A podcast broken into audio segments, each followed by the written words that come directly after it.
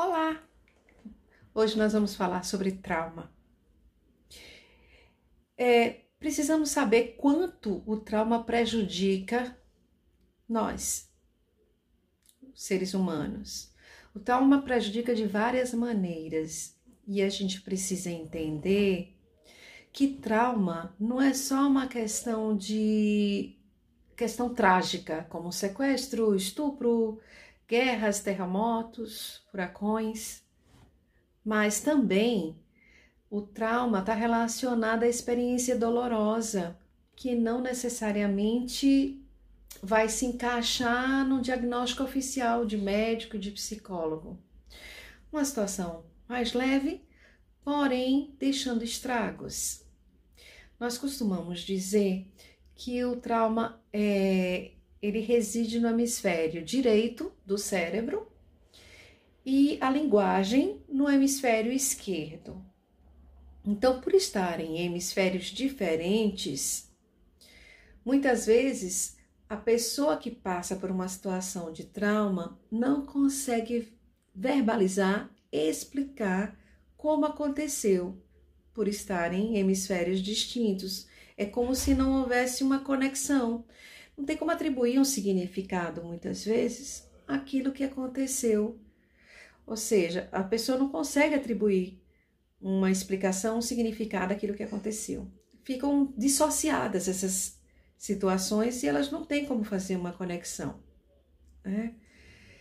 O que vai fazer essa conexão, trabalhar essa interligação, é a ressignificação dessas lembranças a gente precisa, na verdade, criar conexões cerebrais para que surjam novos insights, novas formas que vão transformar essas lembranças numa nova percepção, que a gente chama de percepção resolutiva. Quando nós estamos em situação de perigo, nós temos três formas de reagir: ou a gente foge, ou a gente luta, ou a gente congela. Então eu vou contar uma historinha, uma metáfora da raposa e do coelho. Quando a raposa encontra o coelho numa floresta, ela sabe que o coelho ou vai reagir ou vai ser o banquete dela, né? E aí, se o coelho consegue escapar da raposa, ótimo. A raposa não consegue capturá-lo. Mas às vezes o coelho consegue se colocar congelado é como se ele tivesse morto. Aí, como a carne morta não interessa a raposa, ela bate em retirada.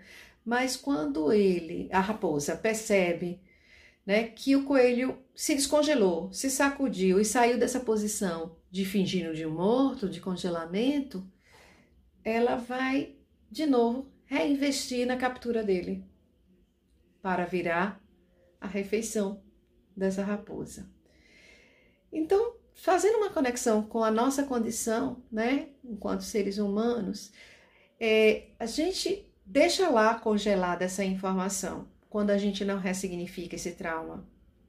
E ele vai continuar se repetindo e o nosso cérebro vai ficar na ativa, é o que a gente chama de hipervigilância. Ou seja, o cérebro continua ativo, precisando nos proteger do perigo. E como tem uma parte que ainda não sabe do perigo, então a gente fica num alto nível de ansiedade esperando como se algo de ruim fosse acontecer, que é essa memória, essa informação que está lá guardadinha né, no nosso cérebro. Uma das coisas que o trauma nos tira é, é a capacidade de, de escolhas. Nós somos seres de escolhas e seres que que precisam se sentir livres e ter liberdade de escolha. E quando a gente perde essa capacidade de escolher, né, diante de uma situação traumática, a gente acaba repetindo comportamentos. E é aí onde a gente fica na situação traumática. Então, é, por exemplo, é, pessoas que repetem condutas destrutivas, mulheres que ficam em situações de violência doméstica e permanecem, é, muitas vezes elas já trazem de situações lá atrás que ficaram congeladas e que estão sendo repetidas, situações de violência. É como se ela não, é como não, ela não consegue ressignificar essa situação. Uma das coisas que acontece quando a gente vive uma situação de trauma é a dificuldade que nós temos de digerir a experiência. Fica guardada com toda a dor e com tudo que se passou. É, é como se tudo fosse. Todos os detalhes fossem memorizados. Sentimento, pensamento, cheiro, cores, objetos, tudo é gravado, tudo é arquivado. E aí, toda vez que é estartado por alguma situação, vem à tona toda essa esse sentimento e todas as emoções que estavam congeladas. Então é necessário que essa situação seja ressignificada. Não adianta a gente dizer para pessoas que passaram por trauma que já passou, que foi uma coisa do passado, que ela não está em outro momento. Não adianta falar isso, porque é necessário que ela ressignifique. Como ela pode ressignificar? Falando sobre essa história que aconteceu, falando com as pessoas as histórias que aconteceram. Elas precisam dar um novo significado, elas precisam recontextualizar essa história. Então, uma pessoa que viveu uma experiência dolorosa não é também só aquela autora direta, mas aquelas que viveram também ao lado, também podem desenvolver essa mesma situação traumática.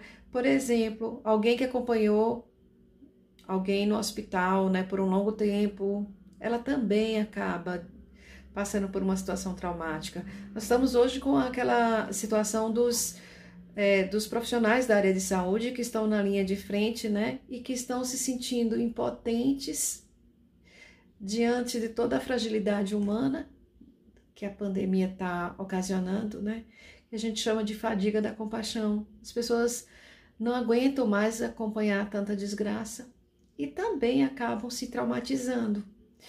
Então, são pessoas que sofrem traumas de uma forma indireta, mas que o trauma também é atingido. Então, quanto mais a gente integrar as emoções, quanto mais a gente ressignificar as situações, é, o que a gente chama de integração emocional, teremos melhores escolhas, teremos condições de responder de forma mais adequada às situações e vamos poder desfrutar das alegrias, aprender a amar e a deixar sermos amados, né? E poder dar um sentido melhor à vida. Então, até qualquer momento com um novo tema. Tchau! Olá! Hoje nós vamos falar sobre angústia. Eu imagino que em algum momento da vida de vocês você deva ter sentido angústia. angústia é um sentimento muito fácil de ser reconhecido a angústia, ela aparece com um sentimento negativo associado a uma carga de sofrimento. Ela é diferente da ansiedade. Na ansiedade, nem sempre é negativa, né? Mas a angústia obrigatoriamente se apresenta com aspecto negativo. E mais, com o sofrimento, sempre associado a uma sensação de implosão, de embotamento, de sufocamento. Às vezes ela é muito confundida com a ansiedade, mas é um outro detalhe que a gente precisa lembrar. Enquanto a ansiedade é uma incompreensão exagerada em relação ao futuro, a angústia está relacionada ao presente. A nossa integridade física e psíquica, ela fica, elas ficam ameaçadas. A pessoa angustiada relata uma agonia mental junto com sufoco, semelhante como se tem quando a gente tem asma ou uma, uma traz também um relato de compressão no peito, né? Normalmente a pessoa perde a capacidade de análise, de lidar com o cotidiano, de interagir socialmente. Infelizmente, a maioria das pessoas que sente angústia só procura ajuda quando a sensação ruim beira o colapso. Normalmente eles vão aos hospitais, às urgências, com uma dor no peito, uma opressão no tórax, uma falta de ar, e esses sintomas podem inclusive ser confundidos com problemas cardíacos, infarto, por exemplo, com quadros de pânico, síndrome de pânico ou com quadros de insuficiência respiratória. Então, primeiro precisamos reconhecer se estamos sentindo é, uma angústia relacionada a um fato concreto. Por exemplo, nós estamos numa situação atualmente da, com a pandemia onde a gente vive angustiada com a própria sobrevivência, né? Empregos terminados, contratos de trabalho suspensos, lojas fechadas, uh, e a parte mais importante, a saúde comprometida, né? Então é normal se sentir angustiado, não existe nem previsão de término. Então, o que precisamos fazer é ver o que há de concreto para poder saber se há um fundamento para essa angústia ou não.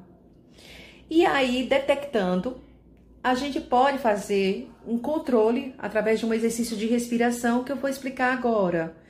Então, é, sentiu essa opressão no peito, esse embotamento, esse sofrimento psíquico e físico, vocês respiram profundamente, segura por alguns segundos o ar e solta lentamente. Se nós fizermos isso várias vezes, naquele momento em que estivermos sentindo angustiados, mantendo sempre o nosso foco de atenção na respiração, isso vai reduzir muito a frequência cardíaca e, consequentemente, vai tirar a pessoa de um estado de agitação, que faz parte da angústia aguda. Com isso, ela terá condições na hora de pensar, de discernir o que é real, o que é fantasioso, né? O que de fato ela tem de concreto e o que é resultante de uma fantasia e decorrência de estar sentindo angústia. Para sair deste quadro, a pessoa precisa contrapor essa angústia com pensamentos racionais, porque precisam ser desconstruídos esses medos. Mas se essa angústia for crônica, ou seja, se essa pessoa estiver com angústia há tanto tempo, com essas situações difíceis de lidar, com essa dificuldade de, de diferenciar o concreto do abstrato, do fantasioso, é, dificilmente o cérebro vai conseguir é, desacelerar com esse exercício de respiração. A pessoa vai ter que procurar um tratamento medicamentoso através de um da ida a um médico, um psiquiatra e fazer um acompanhamento psicoterápico. Porque quando você faz essa esse tratamento conjunto, você acaba é, conseguindo um resultado mais eficiente e mais eficaz. E aí pode retomar a sua vida é, normal, né? Uma vida saudável e com qualidade. Então estejamos bem atentos, principalmente nesse momento em que não temos muita escolha, né? Em que estamos à deriva né, de um, de um vírus, para que a gente, assim que perceba esse estado de angústia, a gente possa contornar para que ela não se agrave. Até mais com o próximo tema. Tchau! Olá! Hoje nós vamos falar sobre drama. Você se considera dramático ou convive com alguém que faz drama para tudo? Eu conheço várias. O dramático uma pessoa que veio para o mundo achando que tudo acontece só consigo. Gostam de protagonizar, querem plateia. E eu me refiro não só a mulheres, mas homens também, porque homens também fazem drama. Quando as mulheres ou os homens desejam algo ou querem a atenção de alguém, lançam mão de comportamentos constrangedores e querem que todos se voltem para eles.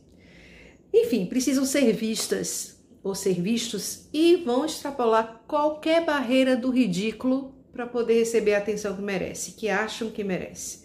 Então quebram coisas, batem pés no chão, às vezes até agridem alguém.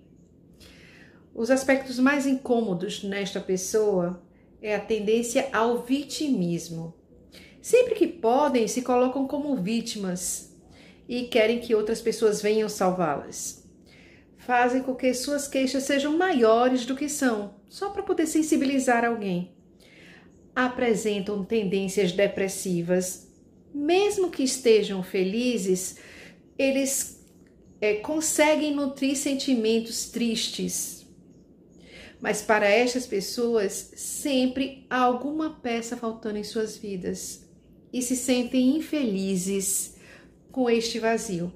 E o que é pior, se incomodam com a felicidade do outro. Alguém está feliz por perto, sentem inveja.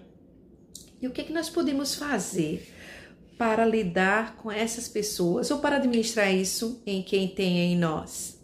Primeiro, é preciso saber se o drama que a pessoa está fazendo é só comportamental ou faz parte é, de, uma, de um transtorno de personalidade chamado borderline.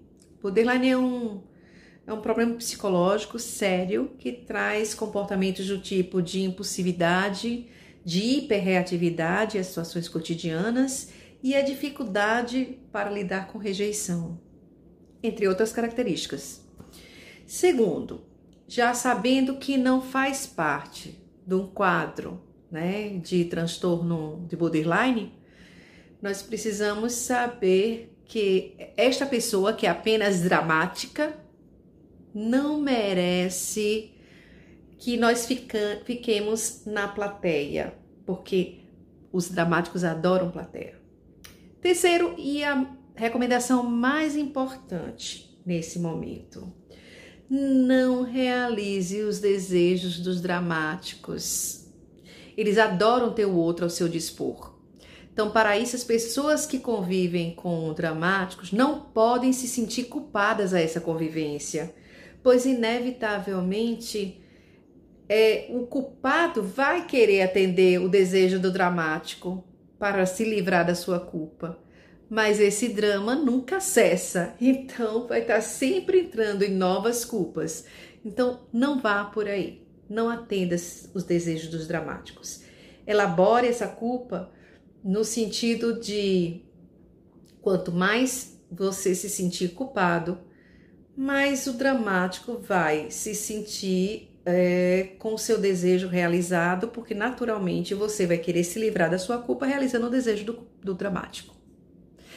Então, até qualquer hora com um novo tema. Tchau!